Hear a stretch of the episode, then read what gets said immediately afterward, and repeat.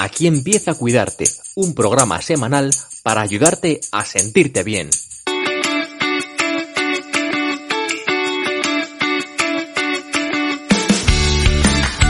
Bienvenidos a Cuidarte, un espacio para compartir inspiración e ideas sobre bienestar. Soy Marta Reguero, periodista y coach personal. Gracias por unirte a esta comunidad y gracias por acompañarme en este episodio.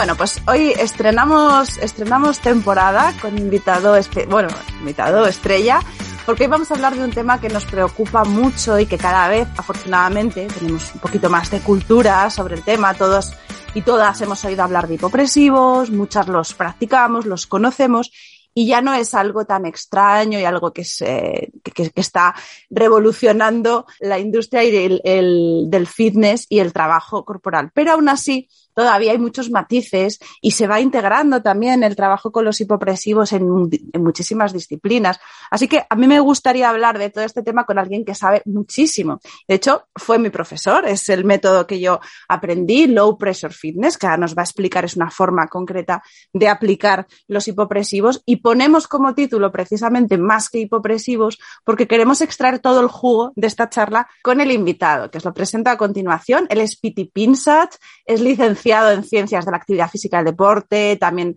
tiene formación en doctorado en, Morfología Médica en la Facultad de Medicina de Santiago de Compostela, varios posgrados es uno de los influencers más relevantes del fitness nacional, sobre todo por su labor de divulgación. Es un experto en comunicar, precisamente, de forma muy clara, muy eficaz. Ha sido siempre muy innovador y ha ido ahí a la vanguardia de, de todo lo que luego los instructores y los demás profesionales íbamos aprendiendo. Y tras más de 30 años revolucionando el sector, él es el cofundador de, de esta forma de entrenar hipopresivos, que es Low Pressure Fitness. Si habéis buscado alguna vez entrenadores o profesionales, vais a ver que muchos de ellos llevan el sello de esta formación, porque es una formación completa y, que ahora nos va a, explicar. Así que bueno, Piti, un honor tenerte aquí en el podcast. Un gusto verte después de tantos años que nos vamos encontrando por el camino. Es verdad. Es verdad. Bueno, pues para ubicar bien a, nuestra audiencia y que entiendan de qué estamos hablando, ¿te parece que expliquemos qué es la gimnasia abdominal hipopresiva, si toda la gimnasia abdominal hipopresiva es verdaderamente hipopresiva y cómo podemos entender bien estos conceptos? Sí, perfectamente. Pues si viene un poco, como dices bien, tal vez un poco de historia, ¿no? De los 90, en los cuales eh, Marcel Coffrier tomó de, de, una, de un ejercicio muy antiguo, de hace 5.000 años, fíjate, 5.000 años de antigüedad tiene el hecho de expulsar el aire y abrir costillas, ¿no? Eh, entonces, esto eh, se denominó aspiración diafragmática, lo denominó Marcel, yo en el año, yo, esto era en los años 90, en, estos, en esta época, yo me encontraba con el dilema de que muchas alumnas mías querían hacer eh, ejercicio físico para mejorar eh, su aspecto, especialmente en lo que es la musculatura del abdomen después de un parto y pues eh, prescribíamos los abominables abdominales, ¿no? Que yo les llamo. Y no había manera, ¿no? No funcionaba, ¿no? Entonces, cuando conocí las técnicas hipopresivas, en este caso era la gimnasia abdominal hipopresiva, dije, esto es lo que necesitamos en el mundo del fitness. Yo había visualizado algo así. Tenía las planchas en los años 90, tenía las planchas laterales, las frontales, lo que ahora parece que no, no hacemos abdominales, hacemos esto. Yo ya lo tenía en los años 90 y cuando conocí este, esto dije, wow, hay que ponerlo en el mundo del fitness. Y en el año 2005 empecé a extenderlo en el mundo del fitness como eh, técnica hipopresiva, en este caso le denominamos reprocessing, reprocessing soft fitness, reprocesando el fitness, ¿no? Y trabajar de la mano de Marcel Coffrier difundiéndolo en el mundo del ejercicio físico. Fui pionero en esto a nivel mundial. Y entonces formé un gran equipo de, diferentes países, concretamente en unos 20 países, en profesores, con profesores que impartían esta técnica de RSF en aquel momento. Y desde ahí ha ido evolucionando porque además, claro, se va contrastando con un montón de estudios, porque fuisteis abriendo también el que las facultades de, de ciencias de la actividad física se fuera probando. Yo me acuerdo en la, en la formación que yo hice, que sería como hace unos cuatro años más o menos, y me acuerdo de los vídeos donde se veía atletas y profesionales del deporte de alto rendimiento con problemas que hasta el momento se habían visto como algo normal, que era pérdidas de orina, era eh, pues esa, esa incompetencia de la faja abdominal y que se veía como algo que, que, no tenía solución y sin embargo fuisteis midiendo en laboratorio con manómetros, me parece que era justo cómo esta gimnasia hipopresiva ayudaba a que, bueno, pues las vísceras ascendieran, todo esto que nos vas a explicar ahora, que es la técnica y los entresijos fisiológicos de cómo funciona. Exacto. Eh, nosotros lo que vimos en, en, 2012 se hizo la primera tesis a nivel mundial sobre técnicas hipopresivas, es española, concretamente de Vigo, ¿no? la Tamara Real, que hizo una tesis doctoral conjuntamente con Vigo, con la Universidad de Oporto, y fue una tesis convención internacional, ¿no? Eh, y, y, allí mm, nos dimos cuenta de que faltaba mucha investigación, faltaba mucha publicación y empezamos a investigar. Y, y por otro lado, vimos que había algunos errores, errores graves, como por, por ejemplo llamarle abdominales hipopresivos, porque abdominalmente no es hipopresivo. Cuando haces esta acción de ludiana banda, las paredes, como se ve, o, como se ve cuando ves esta acción, del abdomen se acerca mucho, incluso da como un poco de grima, ¿no? Que dices, ¿qué hace este señor? Los yogis, ¿no? Pues en la cavidad abdominal aumenta la presión por la ley de Boyle y Marriott. Cuando se acercan dos, si yo agarro un globo y lo aprieto, lo que pasa dentro es que aumenta la presión, no que disminuye. No es malo, porque ¿Qué pasa en el suelo pélvico? Como decías, con un captador de presión para ver qué pasa, disminuye la presión entre 30, 40 y hasta a veces 60 milímetros de mercurio. Esto es muchísimo. Y en la cavidad torácica también, pero el abdominal aumenta y estabiliza la columna. Entonces, teníamos un tipo de ejercicio físico suave, low, que lo que hacía era estabilizar la columna sin poner en riesgo el suelo pélvico y la cavidad torácica. ¿Por qué digo esto? Porque normalmente lo que hacen McGill, McKenzie y todos estos eh, que, que, buscan una estabilidad lumbopélvica es tensar, ¿no? Tenso el abdomen, entonces tensas el abdomen, pero también se tensa el suelo pélvico. Es más, algunas veces haciendo un esfuerzo de, este, de físico, lo que pasa es que se escapa una ventosidad, signo evidente de que ha habido un aumento de presión en la cavidad pélvica. Mm. Y, se ve la vena, la vena del apatiño, ¿no? Quiero decir. el cuello en tensión. Que hay un aumento de, de, de presión también torácica. Pues nosotros disminuye la torácica, disminuye la pélvica y aumenta la estabilidad central, la abdominal. Por tanto, empecemos diciendo que gimnasia abdominal hipopresiva no es, sería gimnasia pélvica hipopresiva, torácica hipopresiva o gimnasia abdominopélvica, por entre las dos, realmente disminuye, hipopresiva, ¿no? Y nosotros pues lo que hicimos es sumar los conocimientos que teníamos eh, de, de, las técnicas de 2000, eh, que empezamos en 2004, y añadirle otras cosas, cosas que, que vimos, como tú dices muy bien, imprescindibles para mejorar en el deporte, para mejorar en la salud y para terapia también, ¿no? Uh -huh. Entonces, nos dimos cuenta de, de, que había unas vinculaciones miofasciales, cadenas miofasciales que había que tener en cuenta y que eran básicas para, para las técnicas hipopresivas. O sea, la técnica hipopresiva no es compleja, suma una cosa de hace 5.000 años, el expulsar el aire y abrir costillas, que disminuye mucho la presión, pero lo suma a algo que tienes que tener antes, y es de sentido común. Antes tensas la vela del velero, subes la vela al mástil, la tensas de un lado, del otro, de abajo, y cuando la tienes totalmente tensa, imagínate que tienes un tensor todavía central, se llama diafragma, y es entonces cuando le añadimos eludiana banda de yoga, ¿no? que es el expulsar el aire y abrir costillas, que se ha conocido así siempre. ¿no? Y esto sería añadirle la parte miofascial, pero le añadimos también otras cosas, ¿no? Y claro, como añadimos tantas cositas, dijimos, bueno, denominarle hipopresivos, que es lo que conocimos en, hace, en 2005, pues igual no. Y además eh, pasó una cosa, una anécdota muy divertida, que fue la primera vez que Tamara se fue a Estados Unidos para volver, ¿no? Ahora está ahí, pero fue para volver, para dar una conferencia sobre esto y varias y varias, eh, varios talleres, ¿no? Y cuando regresó, fuimos a buscarle Camilo Villanueva, que es el fundador de la Operación Fines junto a Tamara, y fuimos a buscarle él y yo al aeropuerto. ¿Y qué tal, Tamara? ¿Cómo ha ido? Dice, muy bien, muy bien, pero ¿sabes una cosa? Acabé, acabé las primeras, la primera conferencia diciendo, any question? Y, y, me levantan la mano varios y me preguntan, eh, yes, of course, uh, what does mean hypopressive? O sea, no habían entendido qué significaba hipopresivo. O sea, Piti, hay que cambiarle el nombre porque no entiende ni hypo ni pressive, porque en inglés es pressure, se parece, pero no es lo mismo, y en inglés hypo es low o, o less. Entonces tenemos que llamar o less pressure fitness o low pressure fitness o como tú quieras. Y entonces dijimos, wow, pues es verdad, como no conquistes el mercado americano, no eres nadie en este mundo.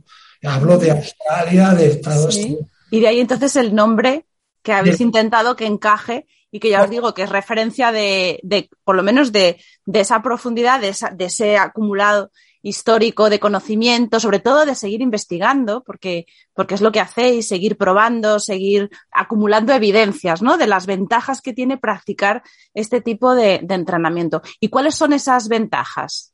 Sí, fíjate, primero eh, eh, en decirte que, bueno, le hemos sumado las técnicas miofasciales, por tanto, todo lo que sea postural, dolor de espalda, es increíble como desaparece totalmente.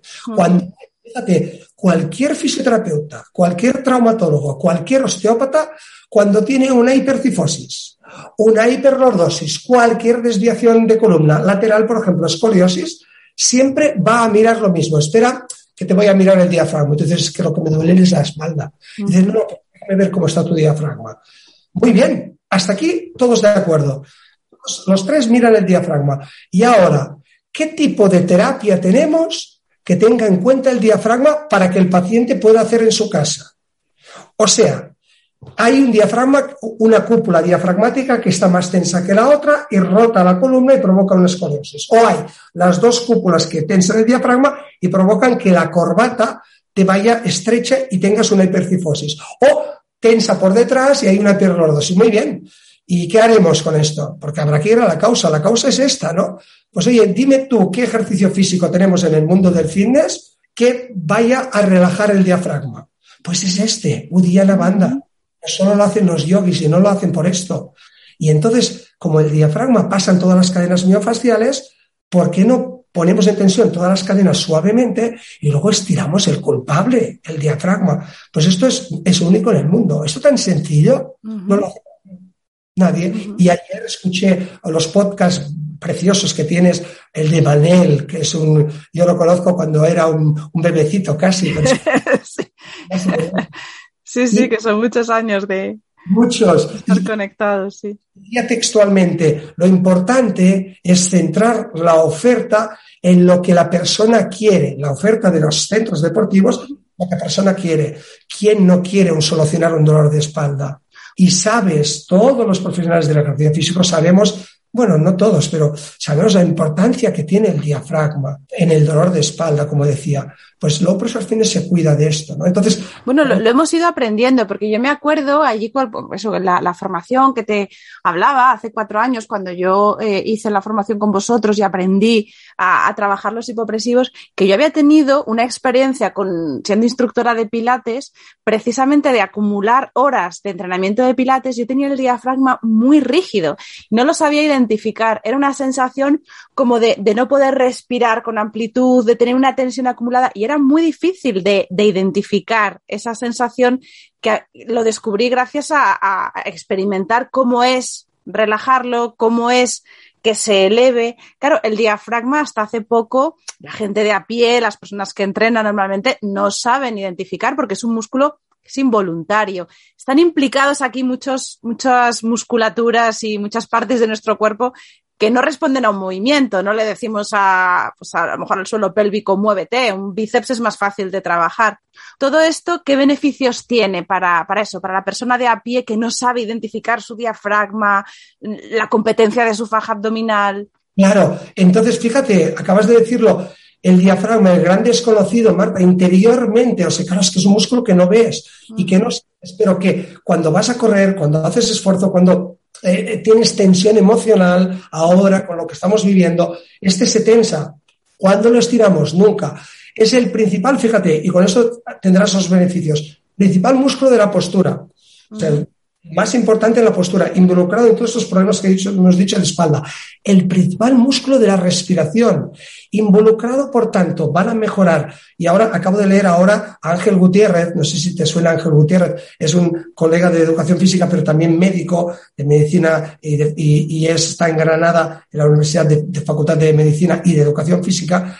Y, ya está pasando el COVID, acaba de pasar el COVID. Y ahora me ha dicho lo que su neumólogo le está aconsejando, ¿no? Y, y le he dicho, oye, ten en cuenta el principal músculo de la respiración. Y entonces tenemos prever el COVID, que es lo más importante para pasarlo medianamente bien, porque lo vamos a pasar todos eh, seguro varias veces, y pasarlo en casa es muy diferente de pasarlo entubado. Asmáticos, es perfecto para asmáticos. EPOC, no estoy hablando de cuando tienes el COVID y estás entubado, decirle, venga, póngase de pie y abra costillas. Hablamos de prevención y de buenos hábitos para ir mejorando esa predisposición.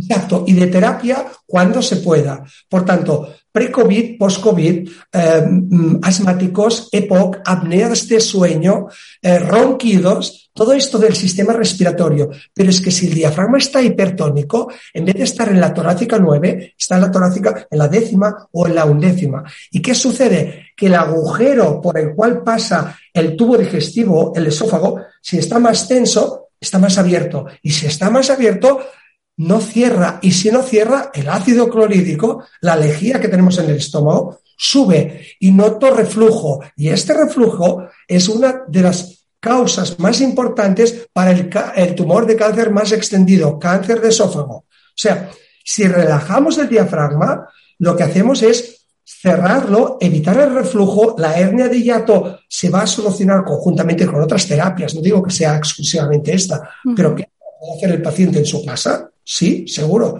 Eh, y va a, hacer que este diafragma, que en vez de estar en la décima o, en la undécima, eh, en vez de estar tan bajo y frenar el tránsito intestinal, estará más arriba y el tránsito intestinal, por tanto, el estreñimiento solucionado. Fíjate que hemos hablado músculo esquelético respiratorio, ahora te estoy hablando del digestivo, pero ¿y el circulatorio? El diafragma, si está bajo, ya no sube. Tampoco es como un puño cerrado. Con un puño cerrado, ¿cómo agarras un bolígrafo? Es muy difícil agarrar un bolígrafo con un puño cerrado. No es funcional. Un diafragma abajo se queda ahí. Y respiras por las costillas a nivel serratos. Vale, pues, ¿por qué no hacemos una cosa? Que el diafragma tenga toda la movilidad, porque el otro agujero que hay en el diafragma es el de la vena cava, que va adherido. Esto me vino muy bien el doctorado que hice, porque hicimos disección lo primero que fui a ver es un diafragma de una señora mayor pobre, abriéndolo, y la vena cava está adherida. Cuando baja y sube el diafragma, hace de desatascador lleva los líquidos de retorno de la vena cava, por tanto, de retorno a nivel circulatorio. Edemas, piernas pesadas, tendencia a varices, cansancio después de un partido, de un entrenamiento. Al hacer estos ejercicios, retorna perfectamente. También retorna el líquido linfático, el sistema linfático, a la cisterna de Piquet. Por lo tanto, también para a nivel linfático, la gente del mundo de la estética lo sabe muy bien. Fíjate que te he hablado músculo, sistema musculoesquelético, respiratorio, digestivo, circulatorio, me podría hablar de función sexual. Es fantástico. Yo siempre acabo de dar ahora una clase online eh, particular y siempre digo, abre costillas en algunas posiciones que se siente bien, ¿no? Y digo, pon, es un posparto, ¿vale? Pon atención a tu cavidad vaginal. Sí, sí. Ahora que vas abriendo costillas, lento, por favor, porque LPF son las iniciales de lento, por favor. Sí, pues pon atención a qué notas en tus labios vaginales, en tu cavidad vaginal. ¿Se va cerrando lentamente? ¡Wow! Qué bueno, porque tu marido lo agradecerá y tú también. Y, me, y me estás hablando de un montón de beneficios y justo ahora, o sea, acabamos de tocar el posparto, que es lo que se empezó, por lo menos donde la cultura general empezó a hablar de hipopresivos, era para la recuperación de los partos. Hasta aquí hemos visto que incluso hombres, eh, mujeres que no hayan dado a luz, a lo mejor simplemente deportistas, ya se pueden beneficiar de este tipo de entrenamiento. Ahora, en el caso del posparto, eso ya es la estrella, ¿no? Porque gracias a, este tipo de entrenamiento nos hemos evitado pues prolapsos, eh, incontinencia, ¿no? Y, un montón más de, ventajas. Y en esto me gustó mucho el otro podcast que escuché, el de Sara, ¿no? Eh, Matrona, sí. Suelo pélvico, es fantástica, ¿no? Porque luego, o sea, hay una cosa que es genérica, ¿no? Que dices, bueno, los profesionales del ejercicio físico trabajaremos un poco más genéricamente. Y luego, los profesionales de la terapia que tienen en sus manos ecografías, que tienen ecografías, que tienen posibilidad de hacer muchas cosas, eh, captadores de presión. Entonces ellos ya lo especifican y lo particularizan. Me encantó porque ¿qué hacen luego? Pues dicen, no, no, pero cuidado, no todos los pospartos son iguales. Aquí fíjate que aquí no se activa el transverso y aquí sí. ¿Pero por qué? Ah, pues oye, cada mujer es distinta, cada ser humano es diferente. Se puede llegar a, hacer lo que tú decías, ¿no? Una particularización increíble, como cepillarse los dientes, ¿no? Porque no, no, usted lo que necesita es hacerlo de esta manera. Eh, pero normalmente todo el mundo de arriba para abajo y de abajo para arriba, ¿vale? Pero usted tiene que hacerlo también transversalmente porque sus encías tienen no sé qué. Entonces, es una particularidad, perfecto, pero cepillarse los dientes de arriba para abajo y de abajo para arriba, todo el mundo. Entonces, hacer low pressure fitness de una manera genérica para mejorar todo lo que hemos dicho, la función sexual también en el hombre es fantástico. Si tú te, si tú te lees, yo tengo siempre un libro aquí de cabecera, que lo tengo en francés y en español, me lo compré en español pensando que era otro y era el francés traducido. Es, este, este fíjate, es el, culto a lo femenino, ¿no? es, en español está también, y es un libro de Tantra Yoga. ¿Sabes cómo se resumen las 800 páginas de este tocho? Se resumen en Señores, Tantra Yoga, culto a lo femenino. Por favor, tengan en cuenta que su mujer es diferente de usted. sí, señor. necesita otros estímulos, otros, otras formas de hacer, eh, téngalas en cuenta. Y para esto, por favor, controle su eyaculación, porque lo, lo contrario, menos de tres minutos de un acto sexual, eh, estás hablando de una eyaculación precoz. Y por cierto, cada vez hay más clínicas médicas, por ejemplo, Boston, para hombres, y son para dos cosas, eyaculación precoz e impotencia. Y tú lo vas preguntando por ahí, lo preguntas a 100 hombres y ninguno es eyaculador precoz y ninguno es impotente. Lo que no entiendo es por qué hay tantas ¿Quién clínicas. ¿no? Pero estas clínicas no tienen ni el nombre fuera. Te lo juro, ¿eh? no tienen el nombre. fuera. Tú buscas la calle y dices, ¿pero dónde está? Y tendrás que preguntar, oiga, perdón, una clínica, sí, está, está ahí. o sea que todavía tenemos ahí el tabú, ¿no? De la, de la masculinidad. Exacto, pues el hombre con, este, con esta práctica de esta técnica que viene de, de 5.000 años de antigüedad, lo que logra es una sensación en esta zona, como la mujer, zona pélvica, que será el paso previo para el control de la eyaculación. ¿sí? Entonces es, básico para esto también. Muy bien, o sea que podemos beneficiarnos en la prevención y podemos beneficiarnos cuando ya tenemos cierto problema en colaboración, que es lo que tú contabas y es la ventaja que tenemos de que, de que estos conocimientos se divulguen, se conozcan y los profesionales se formen, porque ahora una matrona te puede remitir a tu entrenador y tu entrenador va a saber si está bien formado, trabajar con hipopresivo, trabajar tu suelo pélvico y así, al final, los beneficiados somos todos. ¿Cuánto tiempo necesitaríamos practicar eh, low pressure fitness o hipopresivos para tener ventajas? Mira, nosotros normalmente siempre decimos 30 minutos, eh, dos días a la semana, que es lo que todas las investigaciones hemos hecho, pero no hemos hecho ninguna de las que a mí me gusta ver, porque estoy viendo los cambios espectaculares, dedicándole el mismo tiempo que le dedicas a tus dientes. ¿Qué tiempo le tienes que dedicar a tus dientes? Tu odontólogo te lo ha dicho. Tres minutos después de desayunar, tres minutos después de comer y tres minutos después de cenar. Nueve.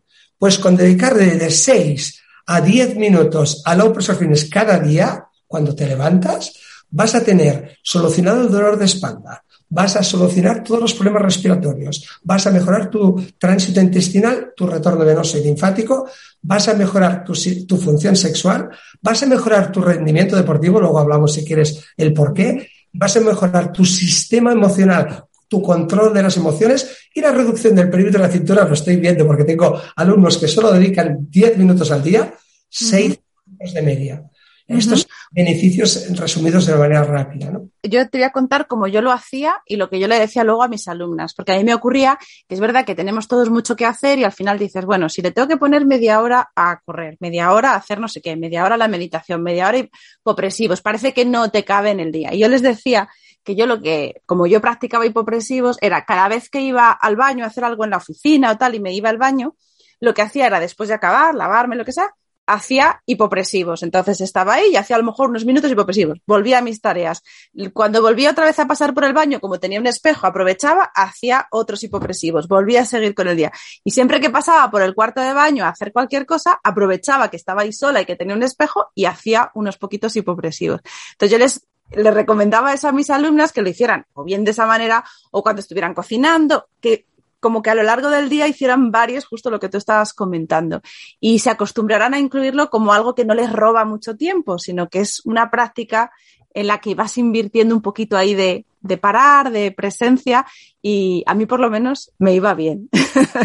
Está bien porque ya hacías paralelamente pues unos 10, 15 minutos seguidos, un día a la semana o dos, ¿no? Entonces, de vez en cuando, pues lo que hacías es subir los órganos pélvicos, elevar. Está perfecto, está muy bien hecho, aunque eh, es, es, importante, recuerdo una cosa que es muy importante, que es pensar en algo que en el ejercicio físico nadie piensa. Todo el mundo está diciendo, bueno, es importante centrar la oferta, o sea, el ejercicio físico que sea eh, centrado en lo que desea cualquier persona. Vale, muy bien. Hola, buenos días. Miren, me cuelga esto, ¿ve? El tríceps me cuelga. Em, ¿Qué puedo hacer? Y te ponen en la polea de tríceps. Perdone, la polea de tríceps es para reforzar, para que tengas más fuerza, para que aumente el tamaño. Yo le acabo de decir que lo que quiero es que no cuelgue. Si quiero que no cuelgue, lo que usted tiene que pensar es en el tono.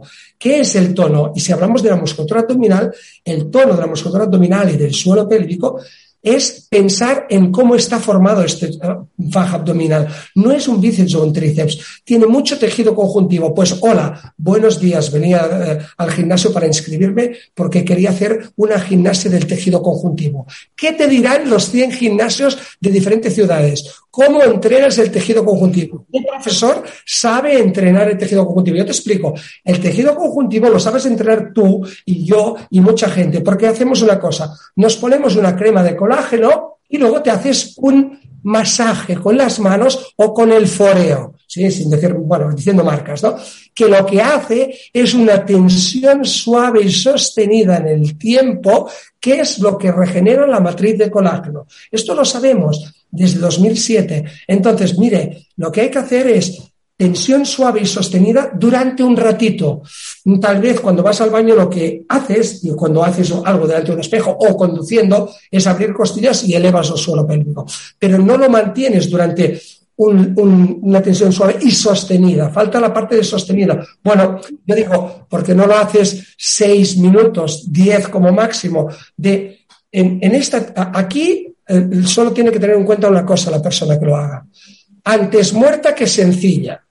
O sea, si te hacen una foto y te ves, dices, ostras, pero ¿qué estabas haciendo? Y durante, o te haces un vídeo y durante todo el rato no hay ninguna pérdida de la postura, es que tu camisa está tensa. Fíjate, ¿ves cómo aquí está arrugada? O sea, cuando los hombros se arruga la camisa.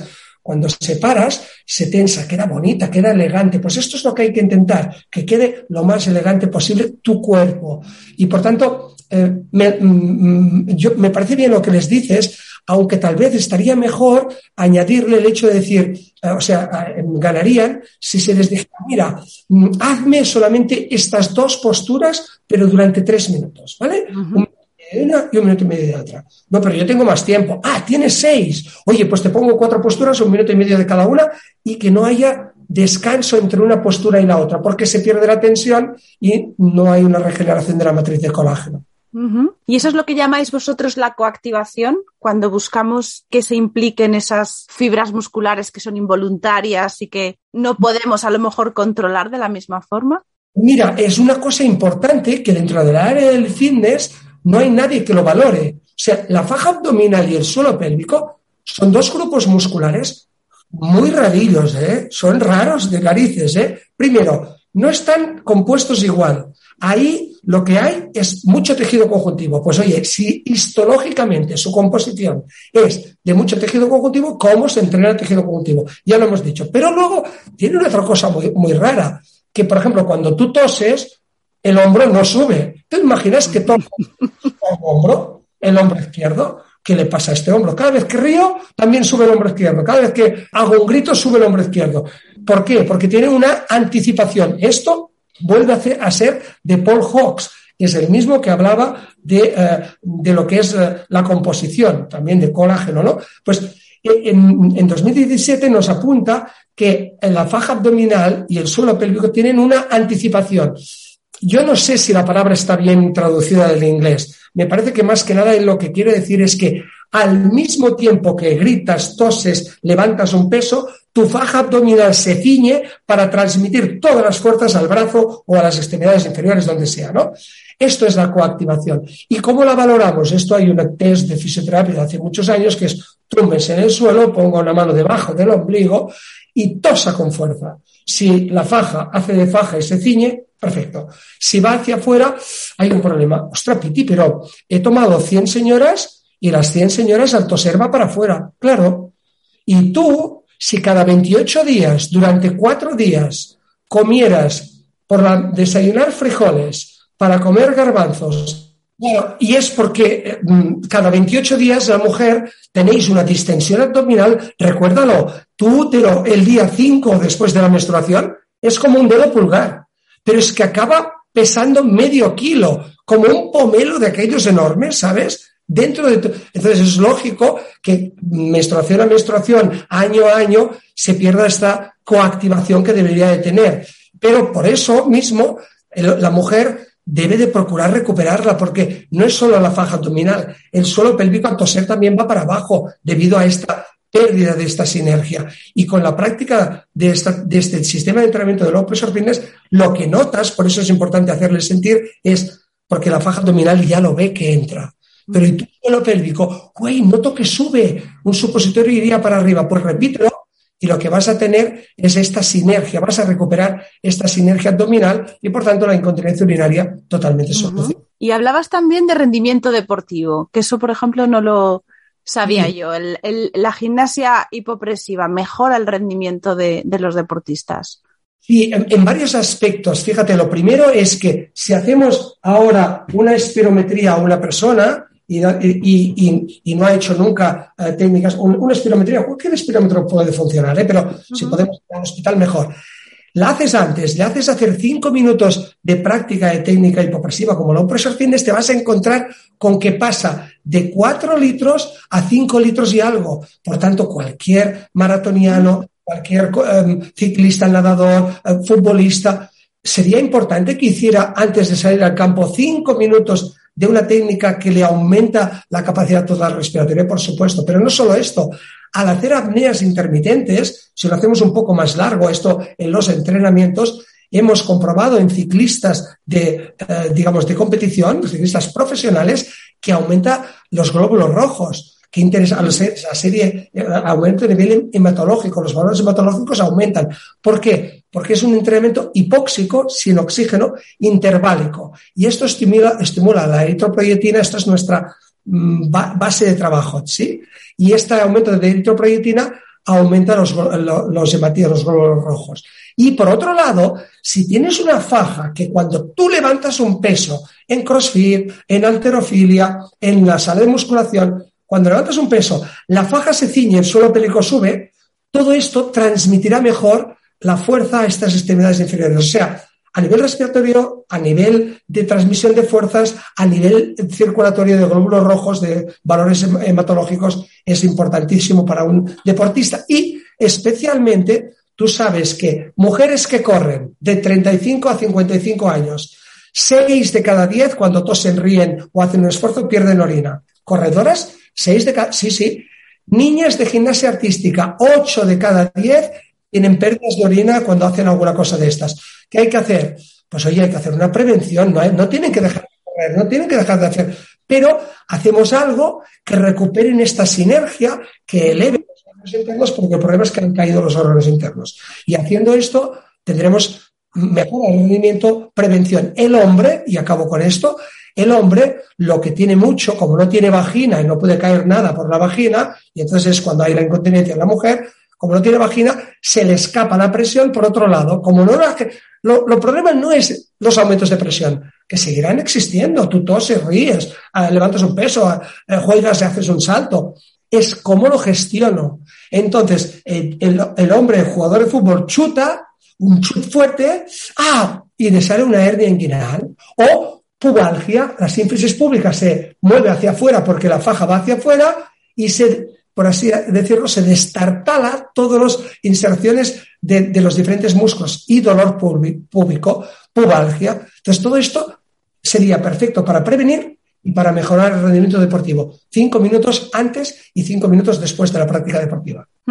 ¿Y cuáles son las dificultades cuando alguien empieza a, practicar y va eh, aprendiendo a realizar la gimnasia hipopresiva? Muchas veces eh, se ocurre que, separar las costillas y abrir, nos encontramos aquí con un tejido muy rígido, ¿no? ¿Qué otras dificultades tiene así la, población general cuando empieza a practicar este tipo de entrenamiento? El problema más importante lo tenemos en, recuperar la postura, sí, porque la hemos perdido debido a los al WhatsApp. hay una hay una publicación científica del Lancet que se llama WhatsApp Itis Inflamación provocada por el WhatsApp. no me extraña. La publicó en español. Está interesantísima. Entonces, provoca inflamación el hecho de malas posturas que hoy en día, pues, debido a que tenemos esta facilidad de comunicarnos, pero tenemos que adoptar una muy buena postura. Entonces, em, tal vez el problema más grave que veo es que cuando se hace el ejercicio previo, tiene que haber una postura muy correcta. Luego, si no se abren costillas, ni te preocupes. Busca el porqué hay cuatro o cinco razones por las cuales no se abren las costillas. Y aquí los pedagogos, la gente como tú, que somos profesionales de la enseñanza del ejercicio físico, les echamos un cable a los fisioterapeutas. No te preocupes, yo te explicaré cómo vas a progresar con tu paciente para enseñarle perfectamente este ejercicio. Entonces, le diseñas una progresión perfecta y la persona sabe abrir costillas después de muy poco tiempo. ¿sí? O sea que eso no les debe detener si no ven el efecto, porque claro, el efecto visual de ver a alguien practicando estos ejercicios, alguien que ya controla, es muy llamativo. Cuando ellos lo van a hacer, ven que eso no ocurre y pueden pensar, lo estoy haciendo mal no pasa nada. Siguen intentando y con la sensación sí que lo van notando y llega un momento que ese tejido se relaja, ¿no? Se suaviza y puede ocurrir ya la separación. Efectivamente. Entonces, no, el profesional, por eso nosotros eh, lo que decimos en Lopros Jardines es, nosotros enseñamos a enseñar. Que esto es lo importante, porque lo importante no es que tengas conocimientos, cómo lo transmites tú. ¿Lo ha captado la otra persona? ¿Ha entendido qué tiene que hacer? Y esto, los profesionales de los profesores fines, pues eh, procuramos que lo tengan de una manera fácil. No tenemos un, argot, eh, científico para cuando hablamos con médicos, pero cuando hablamos con personas de la calle hay que adaptarnos a su lenguaje y que lo entiendan. Y es relativamente fácil que logren todo esto, ¿no? Y yo no querría mm, dejar de insistir en el tema de que yo me preguntaría a los profesionales de los centros deportivos, a los directivos, a los profesores también, ¿qué ejercicio tienes que cubre la principal necesidad de cualquier persona que acude a un centro deportivo? Todas las personas, especialmente ahora después de vacaciones, lo ves, ¿no? Porque también lo ves en las redes sociales. Hay que recuperar la figura que en el verano me he dejado. ¿Qué quiere decir recuperar la figura? ¿Mejor estabilidad lumbopélvica? No. ¿Qué quiere decir recuperar la figura? ¿Mejor flexibilidad? Le importa muy poco. A la señora María y al señor Antonio le importa. Quieren reducir el perímetro de la cintura. Y ahora la pregunta, volviendo a Manel, que es el ejercicio físico tiene que servir para lo que quiere la persona. ¿Qué ejercicio físico tenemos? Que midas la cintura, la vuelvas a medir dentro de un mes y ha perdido 3 o 4 centímetros y dentro de dos meses ha perdido 6. Y esto lo encontramos siempre en los fines. Es la media más o menos. Es muy interesante, ¿sabes? Pues sí, vamos a animar entonces a quien todavía no lo conoce a que, a que practique, a que lo incorpore como un hábito de, de salud, porque al final estamos hablando de, de algo muy complejo y muy completo, que es nuestra salud. Vamos a prevenir todos estos problemas que tú comentabas, vamos a cuidar de la postura, al trabajar mejor la postura vamos a ir encontrando que, que esa faja abdominal se vuelve más, competente y yo creo que, les, les, tenemos que haber convencido con esta charla, Piti. Así que, que busquen un, un, entrenador certificado. Aquí es importante lo que tú decías, los métodos que ya están probados, que están estudiados, te dan esa capacidad de, de transmitir. Y luego una cosa muy buena es que vosotros seguís investigando, que es en lo que yo pongo siempre mucho énfasis. A los que hemos sido alumnos lo sabemos porque nos mantenéis continuamente actualizados de todo lo que va surgiendo y eso también es garantía de que todas esas investigaciones van a repercutir en el usuario, que es nuestro objetivo, ¿verdad? Exacto, es esto, se trata de esto, ¿no? De buscar que mm, realmente el usuario tenga los beneficios que quiere y que los puedas comprobar, ¿no? Y que, con esta práctica de, este, de, esta técnica, lo que vemos, y yo hoy, mismo lo he hecho otra vez, ¿no? Porque hasta a mí me hace mucha ilusión. Eh, empieza la sesión y digo, un momento, vamos a contar cuántas respiraciones tienes en un minuto. Y lo cuento medio minuto, multiplico por dos. Normalmente son 15, 20. Vale, muy bien. Cuando hemos acabado y, y, y digo, vamos a contar las respiraciones, son 10, 12, la mitad. O sea, y si tenemos en cuenta, o sea, poderles mostrar beneficios inmediatos. Tú haces seis minutos de esto y tus respiraciones, en vez de ser 20, son 10. ¡Wow! Es increíble. Pues os animamos entonces a todos y a todas a que probéis los hipopresivos y los incorporéis.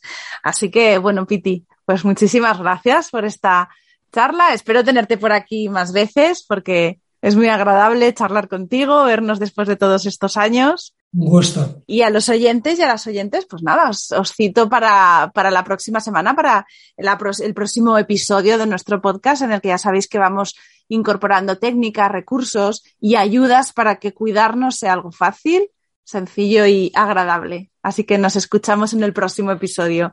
Un abrazo muy fuerte y cuidaros mucho. Y hasta aquí el episodio de hoy. Si te has quedado con ganas de más, suscríbete a mi newsletter. Todos los domingos recibirás una carta con inspiración, nuevos recursos y sobre todo me permitirá estar en contacto contigo de una manera mucho más cercana. Tienes el formulario de suscripción en mi página web www.cuidar-mediot.es. También te dejo el enlace en las notas del programa.